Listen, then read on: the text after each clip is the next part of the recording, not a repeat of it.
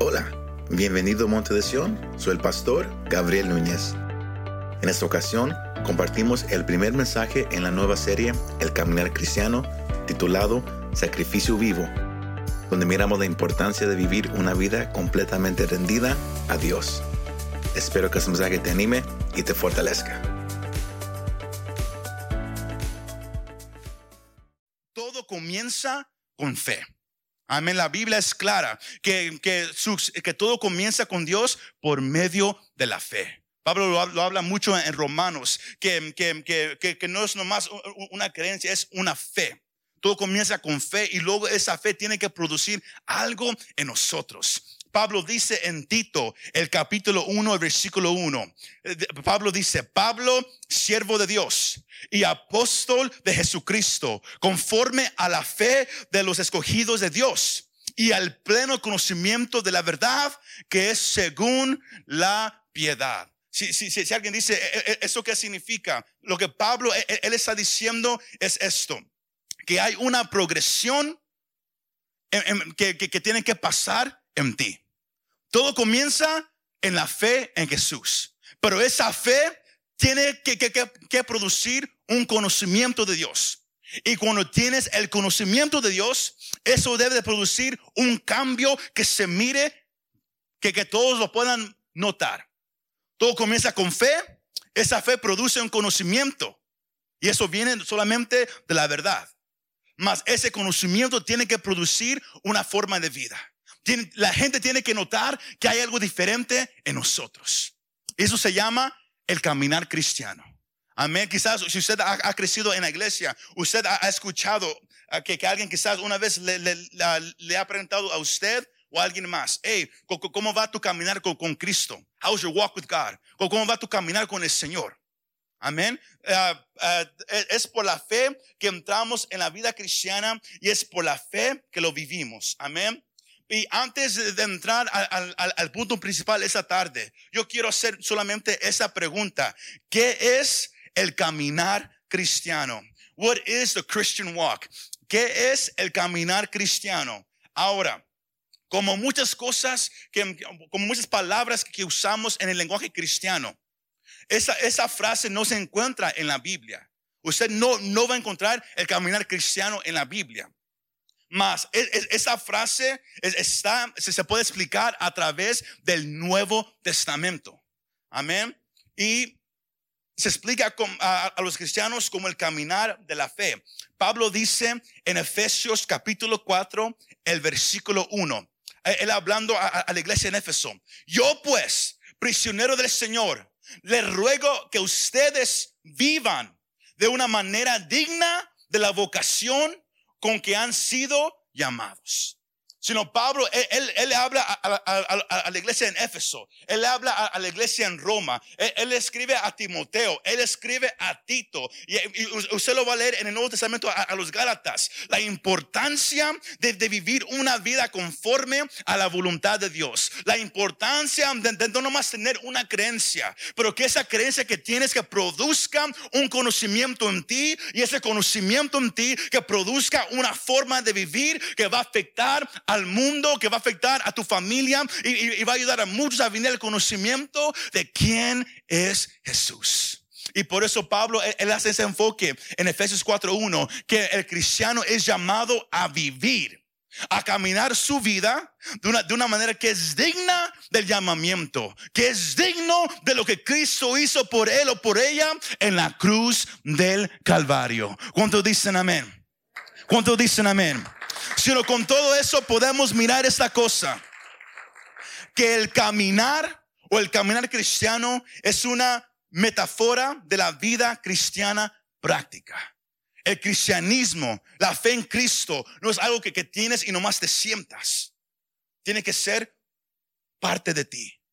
Tú tienes que vivir todos los días lo que crees. Porque muchos tienen algo y se sientan y ahí se queda. Mas cada día somos llamados a vivir para el Señor. Y el deseo mío es, esas próximas semanas es ayudarlo a usted a crecer en su caminar con el Señor. Vamos a hablar acerca de la obediencia, vamos a hablar acerca de la mente, vamos a hablar acerca de muchos temas que quizás usted ha, pensado o ha querido aprender. Porque el punto es que usted mejore en su vida cristiana. Amén. Que, que usted tome algo cada jueves y usted lo pueda practicar de viernes a jueves. Amén. Todos los días que usted lo, lo pueda practicar. Porque la vida cristiana es un camino y usted lo tiene que caminar. Pero en el camino usted tiene que progresar. Usted no puede nomás tomar un paso, ahí se quedó y, ahí quedó. No, usted tiene que progresar en, su fe. Usted tiene que crecer en su conocimiento de Cristo hasta, el punto de, tener tanto conocimiento que, que usted puede compartir con los demás. Amén. Usted no es llamado nomás a quedarse sentado. Usted y yo somos llamados a practicar nuestra fe. Amén. Si no, ese es el punto de esa serie, que, que usted practique ah, su fe, que, que, usted la fortalezca y usted crezca en su caminar con el Señor. Todos agarraron e, ese punto. Ese, ese es el punto de, esa serie sobre el caminar cristiano. Pero en esa tarde queremos tocar el primer punto. Y, Pablo hace este punto aquí en su carta a los romanos. Amén. Lo, mencionamos ese domingo pasado que, que, Pablo, él no comenzó esa iglesia en Roma. Esa iglesia fue, comenzada por otros hermanos. Mas Pablo, él se dio cuenta de esa iglesia que, que estaba creciendo en medio de la capital del mundo porque Roma era la capital del mundo en esos tiempos. Amén. Quizás usted ha escuchado esa frase que todos los caminos te llevan a Roma. All roads lead to Rome. Amén. Porque era la capital, sino, sino desde que hubiera una congregación en la capital del mundo, una, un, grupo de creyentes en medio de, un ambiente sucio, un ambiente perverso, un ambiente de guerra, era algo increíble. Amén. Y Pablo, e, e, él, escribe esa carta a los romanos y, esa, carta es considerada una maravilla para el cristiano. Si usted quiere saber todo acerca de su fe, lea Romanos. Pero léalo tres, cuatro, cinco, seis, diez veces. Porque a la primera usted no lo va a entender. Léalo a la, segunda, quizás no, entienda mejor. Pero eh, la carta a, los romanos está rica en, lo que es el conocimiento de Dios, rica en lo que es, en lo que es saber qué es el pecado, qué es la, justificación, qué es la gracia de Dios hacia, hacia el creyente. Amén. Sino Pablo en su carta a la iglesia en, Roma, él, él presenta el evangelio de una manera sistemática. Si usted lee los primeros cuatro capítulos, Pablo habla acerca de la condenación y la justificación. Si usted lee capítulos 5 al 8, Pablo él habla acerca de la santificación. Si usted lee los, capítulos 9 al 11, Pablo habla acerca de la posición única de Israel. Ahora, cuando, cuando, uno llega al capítulo 12 hasta el final, uno puede, uno puede leer con cómo hay un cambio en la forma que Pablo estaba escribiendo y también el tema que, al cual Pablo ahora se dirige hacia los cristianos. Desde el capítulo 12 en adelante es una, son ah, sugerencias y mandatos prácticos para el creyente.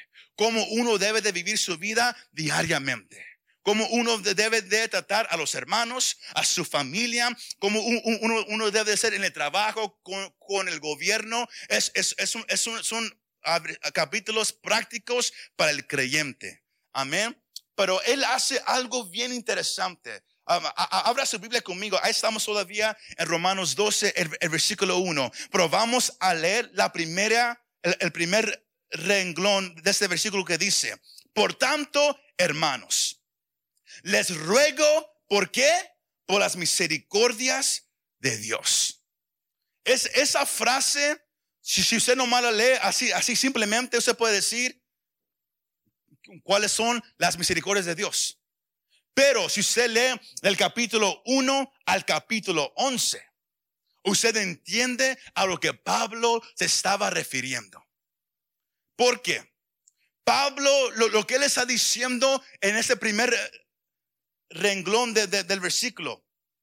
Que cuando uno llega al conocimiento de todo lo que Dios hizo por medio de su voluntad con el hombre, el que llega al entendimiento de todo lo que Dios hizo por él o por ella, eso produce en el hombre, eso produce en, la mujer una respuesta. El que recibe esa gracia y perdón, eso se refiere a, lo que Pablo está hablando de, de, las misericordias de Dios, que se encuentra en Romanos el capítulo 9, versículos 15 al 16, que dice esto. A Pablo hablando de Dios, usando el ejemplo de Moisés, porque él dice a Moisés, tendré misericordia del que yo tenga misericordia. Y tendré compasión del que yo tenga compasión. Así que no depende del que quiere ni del que corre, sino que, sino de Dios quien tiene misericordia. Pablo, él está hablando que este evangelio no se trata de lo que tú puedes hacer. Este evangelio, la fe, no se trata de cuánta fe tú tienes. No se trata de cuánta voluntad tú tienes para servir a Dios. Pablo, él está diciendo en el versículo 1 del capítulo 12, cuando uno llega al entendimiento de que todo lo que ha pasado con nosotros, usted y yo no lo merecemos. Usted y yo no lo podemos ganar. Por eso eh, Pablo dice ahí en el versículo 15, Romanos 9, que eh, tendré misericordia del que yo tenga misericordia y tendré compasión del que yo tenga compasión. Así que no depende del que quiere ni del que corre, sino de Dios que tiene misericordia. La, la razón por la cual tú has venido al conocimiento de Cristo no tiene nada que ver contigo. Todos escucharon esa parte. Tú no hiciste nada. Nadie aquí aceptó a Jesús. No, no, no. El Señor Jesús dice en Juan 6, 44 que Dios es el que nos llama a la salvación. Es Dios mismo. Y Pablo, él, él aquí está diciendo, cuando la persona llegue a ese entendimiento, de que somos salvos por la gracia de Dios, porque Él quiso salvarnos. El que usted esté sentado aquí en este lugar, el que usted esté escuchando este mensaje ahorita en su carro, en su casa, es por la gracia y por la misericordia de Dios solamente. Y eso produce en el hombre, eso produce en la mujer que, ha venido a la fe gracias a nuestro Dios, eso produce una respuesta. Porque el tema de esa noche es un sacrificio vivo. A living sacrifice. Un sacrificio vivo. Ese es el, tema de, de esa tarde. Pero antes de poder entrar a eso, yo quería que usted reconociera esa parte. Porque yo puedo pararme aquí y yo puedo explicarle lo que es ser un sacrificio vivo, lo que es rendir nuestra vida delante de Dios. Y usted va, aquí va a estar sentado diciendo, ¿por qué debo yo seguir a Dios? ¿Por qué debo yo de rendir mi vida, que, que, no fue suficiente el que yo vine a la fe, que no fue suficiente el, que Él ahora vive en mi corazón, que no es suficiente porque, porque ahora Dios, Él quiere toda mi vida, Él quiere toda mi mente, Él quiere mis palabras, Él quiere mi dinero, porque Dios quiere todo de mí, que no es suficiente nomás el que yo vine a creer en Él. No, no, no. Cuando uno no entiende ese primer renglón, uno mira una frase como sacrificio vivo y uno dice, ¿por qué? Pero cuando uno entiende que Dios te salvó a ti porque lo quiso hacer. No por algo que tú hiciste. No por algo que, tú puedes hacer. Nadie se puede ganar la salvación. Eso, eso lo, hablamos al, comenzar del año. Nadie se la puede ganar. Igual nadie se la puede perder porque todo está en las manos de nuestro Dios. Y cuando uno llega al entendimiento de que somos salvos gracias a nuestro Dios. De que Él tomó ese acto, Él tomó el paso, Él fue el que nos trajo hacia Él. Lo que Pablo dice en el segundo renglón, la persona que llega al entendimiento va a decir, hecho, done, yo lo hago. Pero si uno no entiende esa primera parte, uno va, va a mirar lo que Pablo demanda del creyente como algo difícil como algo extraño. Porque Él dice, le ruego por las misericordias de Dios que, que, que presenten sus cuerpos como sacrificio que vivo y santo, aceptable a Dios, que es el culto racional de ustedes. Antes de, de- de poder tener un caminar con Dios que va a impactar al mundo, un, caminar con Dios diario, donde usted va a, crecer diariamente en su conocimiento, su fe se va a fortalecer, usted va, a traer gente al reino de Dios. Antes de que todo eso pueda suceder, el primer paso es tu relación con Dios. Si estás, si estás completamente rendido a Dios. Entonces agarramos aparte. Todo comienza si estás completamente rendido a Dios. Y eso no pasa de, la noche a la mañana. Es un proceso. Pero todo comienza ahí. El punto grande de Dios no es que tú tengas un ministerio. No es que tú agarres un micrófono. No es que tú vengas a una congregación y te sientes cada semana. No es que nomás tengas un trabajo o, prediques. Eh, el punto número de Dios para cada creyente es que Él tenga el corazón de ese hombre y esa mujer por completo. De que el hombre y la mujer estén completamente rendidos a Dios. Todos agarraron esa parte. Ese es el punto principal que yo quiero que usted agarre en esa tarde. Pablo hace ese punto principal. Por eso él comienza el capítulo 12, el primer renglón. Él lo dice claramente. Cuando uno llega a entender las misericordias de Dios, cuánto Él te ha cuidado, cuánto Él ha provido para ti, cómo Él te salvó, cómo Él está a tu lado, cuando uno entiende todo eso, la única respuesta que uno puede tener es ofrecerse como un sacrificio vivo para Él. Todos están muy serios esa tarde. Pero es lo que Pablo, él demanda de- de- del cristiano.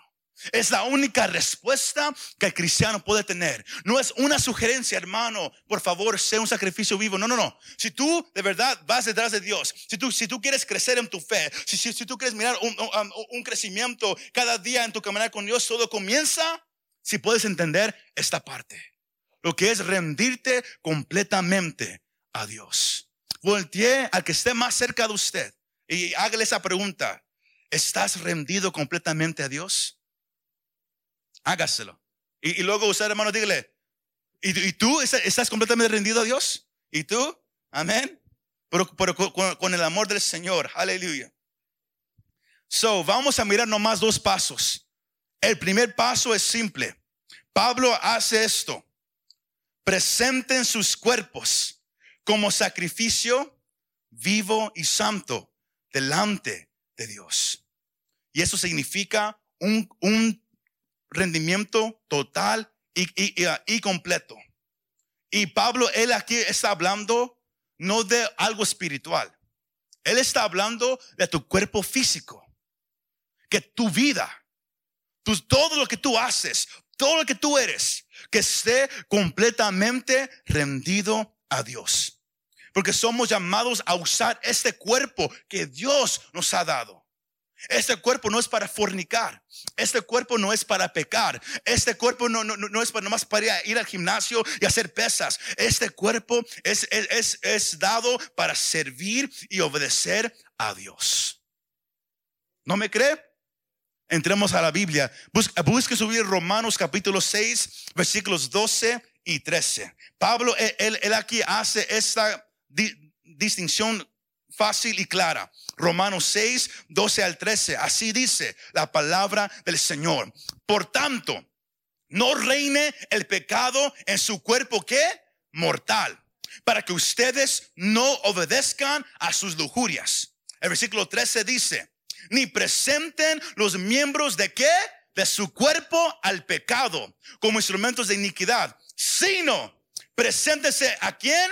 Ustedes mismos a Dios como vivos de entre los muertos y sus miembros a Dios como instrumentos de justicia. Todos agarramos esa parte. Ese cuerpo no, no, no es para ti.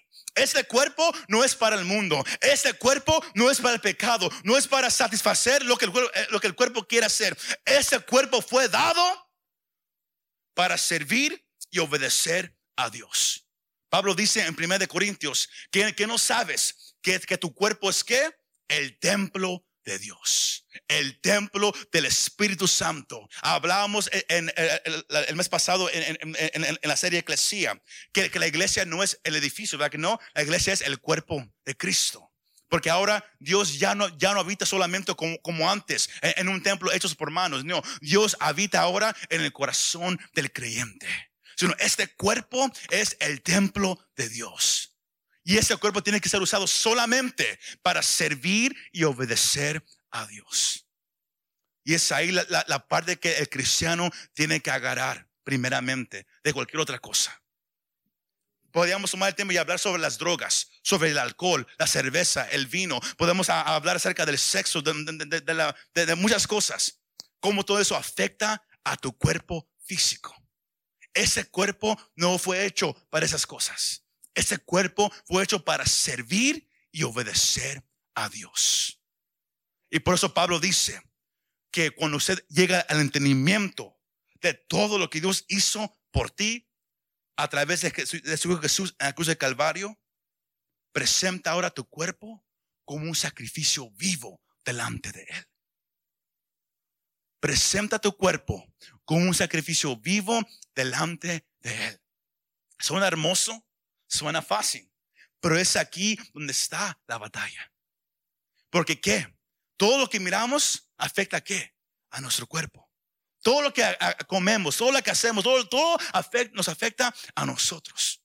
Vivimos en, un mundo que ama el pecado, que ama ir en contra de todo lo, que Dios manda en su palabra. Y es por eso que el ser cristiano no es para, no es para los débiles. Es por eso que muchos vienen, escuchan el mensaje de cómo Dios los ama, mas cuando miran cómo es la vida cristiana de verdad, muchos se van. Y, la culpa lo, tienen, lo tienen los pastores y los predicadores, que nomás, que nomás predican lo, bonito, mas no quieren presentar lo feo. Porque como usted sabe, ese cristiano es difícil, ¿verdad que sí? Ese cristiano no es fácil. Usted pierde amigos, se burlan de usted. Es una batalla diariamente, usted peca diariamente. Nadie aquí puede decir yo no peco, todos pecamos. Es una batalla. Más, usted y yo tenemos que aprender a poner nuestra vista en lo que es eterno, no en lo que es temporal. ¿No me cree? Vayamos a la palabra de Dios. Ah, segunda de Corintios, el capítulo 4, el versículo 18. Lo puede escribir, por así dice la palabra del Dios. Al no poner nuestra vista en las cosas que se ven, sino en las que no se ven. Porque las cosas que se ven son qué? Temporales. Pero las que no se ven son eternas. Todo se hace un poco más hermoso cuando tú cambias tu manera de vista. No vivas por lo que este mundo te ofrece. Porque este mundo te, va a ofrecer el alcohol. Este mundo te va a ofrecer las drogas. Van a haber mujeres, van a haber hombres. Este mundo te va a ofrecer muchas cosas, pero todo esto es que es temporal. Va a traer satisfacción nomás por un momento. Y luego después, ¿qué viene? La condenación, la culpa. Uno dice, mira, ¿por qué, ¿por qué vivo de esa manera? Yo como quisiera yo dejar muchas cosas. Así es como el pecado te agarra. El cristiano no es llamado a poner su mirada en este mundo. El cristiano es llamado a poner sus miradas en aquello que es eterno. Porque somos peregrinos pasando por este mundo. Nuestro hogar no es Santa María. Nuestro hogar no es, no es el cementerio. Nuestro hogar es para el cristiano, el creyente es la presencia de Dios por toda la eternidad. Cambia tu manera de mirar las cosas, hermano. Cambia tu manera de mirar este mundo. Enfócate una vez más en las cosas eternas. Y, vas a mirar cómo todo va a empezar a cambiar en tu vida. las, palabras claves de, de, esa tarde son cuerpo y sacrificio. Porque Pablo, él, dice, presente sus cuerpos como sacrificio. Si, si se mira esas palabras en su lenguaje original, esas palabras, el cuerpo significa el cuerpo físico el instrumento de, la vida. El sacrificio significa el acto de ofrecer. Lo que se ofrece. Eso significa esto. Cuando Pablo dice, presenten sus cuerpos como sacrificio vivo, él está diciendo, ustedes voluntariamente lo tienen que hacer. Todos, todos escucharon esa parte. Es un acto voluntario de parte del creyente. Porque Pablo no le está hablando al mundo, él está hablando a los creyentes. Presenten sus cuerpos como un sacrificio vivo. Por eso dijimos una vez más al comenzar, cuando uno entiende la misericordia de Dios, todo lo que Él hizo por el hombre y la mujer a través de la cruz, a través de, de Cristo Jesús, el presentar una ofrenda voluntariamente no es difícil. Pero si uno no lo entiende, uno se pone a pelear con Dios. Y si, y, si tú quieres boxear con Dios, vas a perder. Vas a perder.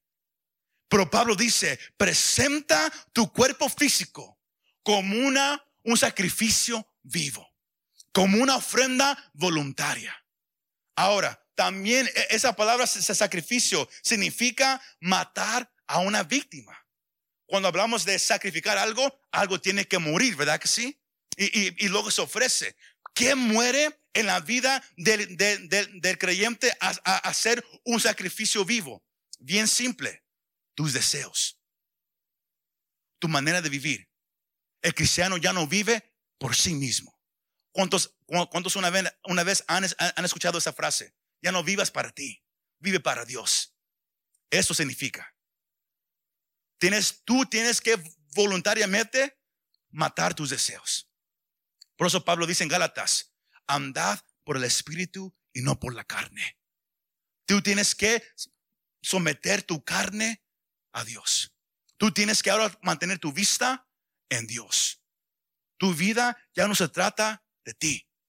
Ahora tú vives una vida para Él. Pablo dijo en, en Gálatas el capítulo 2, yo he sido juntamente crucificado con Cristo. Ya no soy yo el que vivo, mas Cristo ahora vive en mí. Y esta vida que yo vivo, yo no la vivo para yo ser feliz. Yo no la vivo para yo tener dinero. Yo no la vivo para, ganarme esto o aquello. La vida que yo vivo, yo la vivo para la gloria de Cristo Jesús. Entonces, esa parte. Es por eso, es por eso que el cristiano que, que llega a entender esta parte puede ser pobre y estar feliz. Puede ser pobre y estar feliz. Puede nomás comer frijol y, queso fresco todos los días y estar feliz. Amén. No, no, no, no, no tiene que, tener carne, un, un T-bone steak o Bush's beans cada, día. No, uno nomás puede, sinceramente nomás, con lo poco, uno es feliz. ¿Por qué? Porque sabe, yo nomás aquí voy pasando. Yo, ese no es mi mundo. Yo no, yo no, yo no vivo mi vida para agarrar lo material. Yo vivo mi vida para enfocarme solamente en estar con Él por toda la eternidad. Pero si tu manera de pensar no es como Pablo dice, todo siempre se va a hacer difícil para ti. Porque vas a estar bien molestado. Mires a todos con casa y tú dices, yo vivo en un apartamento. Yo vivo en una traila. Yo, yo vivo en un carro, en un cuarto, en un estudio.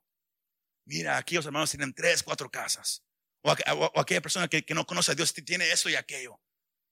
El cristiano no vive por lo material. El cristiano tiene su mirada en lo eterno. Que eso vale más que cualquier otra cosa. El Evangelio es un tesoro, como Jesús lo dice en su parábola, un tesoro que el, aquel que lo encuentra va, compra ese pedazo de tierra y, se queda con el tesoro. No importa qué dejó atrás, eh, cuando encuentra el tesoro, dice, eso vale más que todo lo que yo tengo. Pablo dice, cuando llegues a entender que Dios es lo principal en tu vida, que lo que este mundo te ofrece no vale la pena. Porque como, mi, papá siempre, siempre, nos decía, todo en este mundo se va a quedar. Salmos dice, el, salmista dice en Salmos, que la gente trabaja por el dinero, sin saber que el dinero se va a quedar para otra persona, cuando, cuando, cuando, tú te mueras. Todo lo, que, todo lo que trabajaste se va a quedar y alguien más lo, lo va a agarrar. No te llevas nada cuando mueres. Lo único que te llevas es si viniste al, conocimiento de Jesús como Señor y Salvador. Es lo único que uno se puede llevar. Amén. Y eso vale más que cualquier otra cosa. Sino Pablo dice, cuando llegues a entender la misericordia de Dios, preséntate como un sacrificio vivo. Presenta tu cuerpo, presenta tu manera de pensar, presenta tus palabras, presenta todo lo que tienes y dile, Señor, todo lo que soy, todo lo que tengo es para ti. Mi vida es completamente para ti. El sacrificio que, le estamos dando a Dios, estamos matando nuestros deseos. Estamos sacrificando nuestra forma de vida para vivir una vida que le agrada a Dios solamente. Entonces agarramos esa parte. Ese es el punto principal de ese estudio. El caminar cristiano, todo comienza. Tu caminar comienza rindiéndote completamente a Dios, siendo un sacrificio vivo. El, primer, paso de, todo esto es presentar tu cuerpo. El, segundo paso es lo, lo que él dice presenten sus cuerpos como sacrificio vivo y luego qué? Y santo, aceptable a Dios, que es el culto racional de ustedes. El enfoque tiene que ser Dios. El enfoque de tu vida tiene que ser Dios. Sino la forma que vivimos nuestra vida. Si tú dices, yo quiero ser un sacrificio vivo para Dios. Yo quiero vivir mi vida para Dios. ¿Cómo lo hago? Pablo, Pablo te da la respuesta. Tienes que vivir una vida santa, agradable para Dios. Can you, uh, can you put that, that slide with, with, with, those, uh, with those three words, please? Una, una, vida en santidad, una vida agradable y una vida razonable. Eso es lo, que Pablo él le dice al creyente. Presenten sus cuerpos como sacrificio vivo y santo, aceptable a Dios, que es el culto racional de ustedes. Si, en caso, si, si, si alguien no sabe, la palabra santidad significa separado solamente para Dios. Cuando la, Biblia manda, sed santos, vive una vida en santidad, en santificación. Lo que la Biblia está hablando es, vive una vida separada de todo lo, que el mundo te ofrece. Y vive solamente enfocado en Dios. Ahora, eso no significa que te escondas, que, te escondas en una cueva.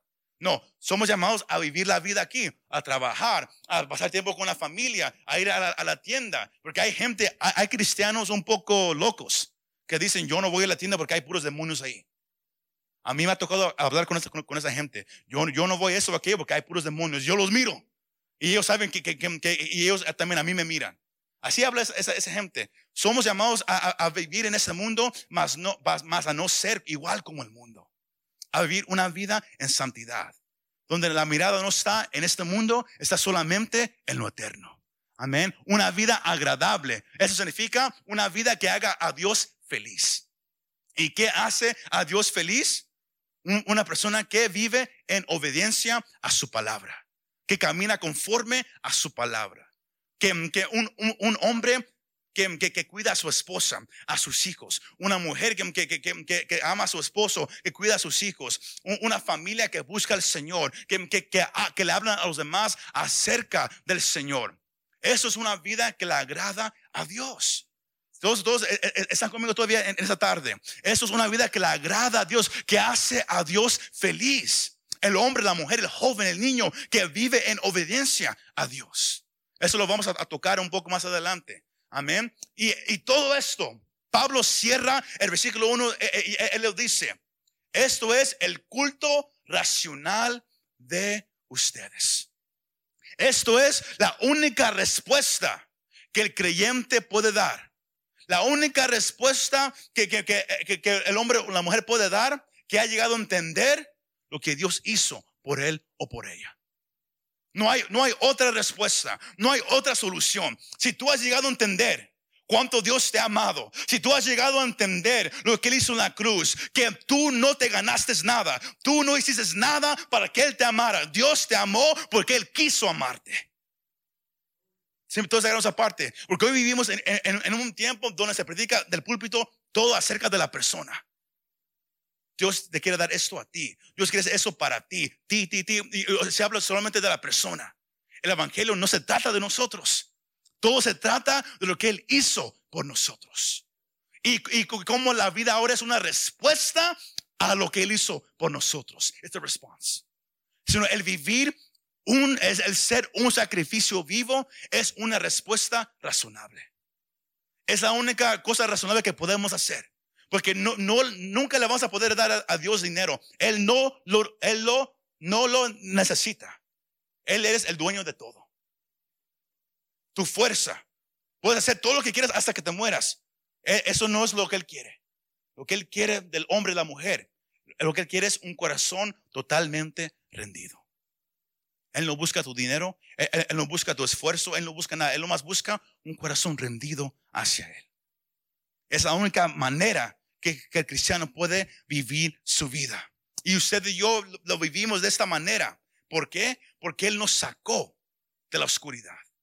Pedro dice en, 1 de Pedro 2.9 que, que, que Él nos sacó de la oscuridad. ¿Para qué? A su, luz, a su luz admirable para proclamar lo que Él hizo por nosotros. Somos llamados a vivir una vida que siempre va a exaltar y levantar a Dios sobre todas las cosas. Que cada persona en el trabajo, en la escuela, en tu familia, donde quiera que vayas, que, cada vez que alguien hable contigo, que, que la persona siempre se vaya a su hogar diciendo, man, yo quiero conocer este Dios. Porque la manera que, que, ellos hablan de su Dios, la manera que ellos viven su vida, eso me ha dejado como que yo quiero conocer a este Dios.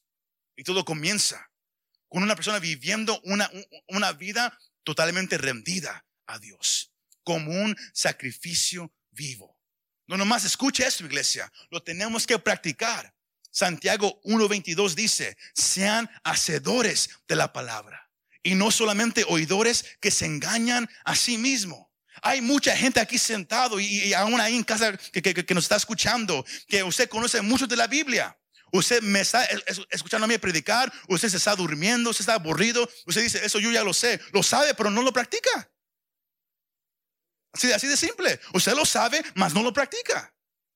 Porque si, porque si lo practicáramos, Dios no tendría que hablarnos esto. Pero la vida cristiana todo comienza no nomás teniendo fe, pero esa fe, esa fe produciendo un conocimiento y ese conocimiento produciendo una forma de vivir. Y eso es el caminar cristiano. No seas alguien que nomás escucha, sé alguien que lo practica. Voltea a su oficina y dígale, hey, hey, puede practicar. Y no el fútbol, es de practicar la vida cristiana. Amén. Aleluya.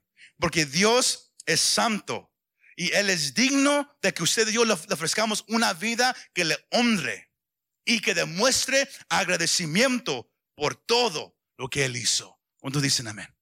Por todo lo, lo que Él hizo. Para cerrar, somos llamados a rendir todo ante Dios. Hay, porque hay una diferencia entre hacer una contribución y, usted que, se rinda totalmente. Ahora, este ejemplo va a ser un poco raro. Y, y, si alguien se ofende, le pido perdón, pero es la manera más fácil, porque al, yo estudiar esto, e, e, e, este ejemplo salió y me gustó. Amén. Pero tomemos el ejemplo de un desayuno americano, porque los mexicanos de, desayunan un poco diferente. Amén. Pero una contribución y un rendimiento total son, dos cosas diferentes. Dios no quiere que, que, que, que, tú nomás vengas de vez en cuando a, su presencia. Él quiere una vida rendida. Una contribución es como una ah, gallina. It's like a chicken. Ah, si usted ha desayunado ah, por las mañanas, la, gallina ha hecho una contribución a su desayuno. ahí vienen los huevos o los blanquillos. cualquiera que sea la palabra más, correcta. Amén. De ahí vienen los, blanquillos, para, no ser ah, algo, feo. Mas la gallina nomás hace una contribución. ¿Por qué? Con todo respeto, se sienta, el blanquillo sale y luego se va. Es lo que hace, nomás se para, suelta el S y se va. Hizo su contribución. Ahora, si usted es alguien que, que, le ha gustado comer tocino, jamón con, sus blanquillos, el puerco, the pig, ese no hizo una contribución. Ese dio su vida completamente. Entonces agarramos aparte. Dio su vida por completo. La, gallina paró, soltó y se fue. Cristianos vienen a la iglesia, aplauden, alaban, se van a la casa. Y luego la, próxima semana buscan a Dios otra vez. Dios quiere que, que, que rinde su vida por completo. Por eso dije, es un poco raro, pero eh, eh, hace más sentido. Amén. El, el, el puerco rinde su vida completamente. Eh, uno no lo puede cortar para sacarle jamón. Uno lo tiene que matar por completo. Amén. Dios su vida para que, para que usted lo pueda disfrutar. Ahora, si, si, si, si come saludable, le pido perdón por este ejemplo. Amén. Pero Dios nos, ha llamado a vivir una vida completamente rendidos ante Él. Que usted no venga a hacer nomás una contribución un martes, un jueves de vez en cuando o un domingo una vez al año. Que usted viva una vida rendida a Dios de lunes a domingo. De lunes a domingo. ¿Cuántos dicen amén? Pongámonos de pie esta tarde todos juntos. Somos llamados a caminar esa vida cristiana diariamente, pero es una vida rendida a nuestro Dios. Hebreos capítulo 13, versículos 15 al 16, es el último pasaje de esa noche. Pablo dice en, su carta a los Hebreos, por tanto, ofrezcamos continuamente mediante él. ¿Qué? Sacrificio de alabanza a Dios. Es decir, el fruto de labios que confiesan su nombre. Versículo 16. Y no se olviden ustedes de hacer el bien, de la ayuda mutua, porque de tales que sacrificios se agrada Dios. Tienes que rendir tu vida por completo a Dios. Y somos llamados a hacerlo. Can you, can, can, can, can verse 15? Somos llamados a hacerlo continuamente. Continually. Ofrezcamos continuamente mediante el que sacrificio de alabanza. A Dios, es decir, el fruto de labios que, que confiesan su nombre. Es lo que somos llamados a hacerlo diariamente. Ustedes y yo somos llamados a, hacer un sacrificio vivo todos los días. van a haber días que, que, serán más fáciles y van a haber días que, quizás serán más difíciles. Pero con todo eso, somos llamados a presentarnos delante y, y decir, Señor, mi vida es completamente tuya. Todo lo que yo soy es completamente para ti. Gracias. Porque nos has Señor salvado. Gracias. Porque aquí hay mucha gente, Señor, que ha llegado al entendimiento de tu amor hacia ellos. Y si hubiera alguien que no te conoce, Señor, hacemos esta invitación. Si hubiera alguien presente en ese lugar que todavía no conoce el amor de Dios, más al escuchar este mensaje, ha sentido algo en tu corazón Cristo murió en el lugar tuyo. El pecado nos separa de Dios, mas Cristo vino a tomar nuestro lugar para poder darnos vida eterna, para que cuando te mueras tenga la seguridad de que vas a ir al cielo, a la presencia de Dios. Pero solamente lo puedes hacer por medio de la sangre que Jesús derramó en la cruz de Calvario. Él te puede perdonar. Él te puede librar.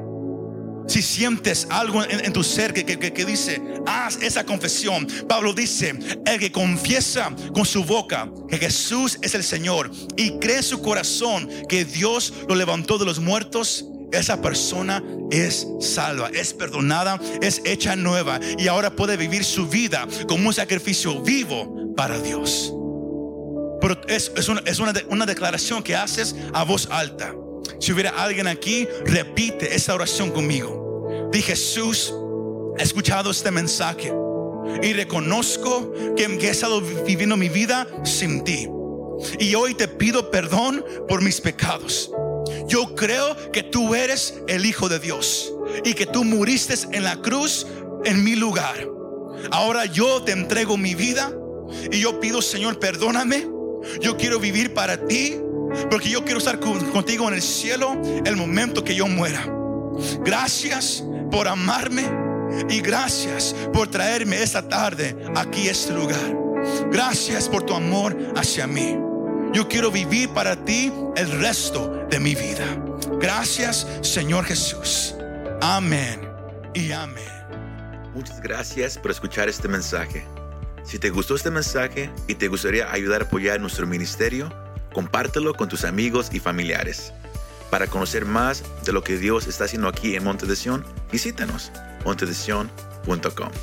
Gracias y nos vemos la próxima vez.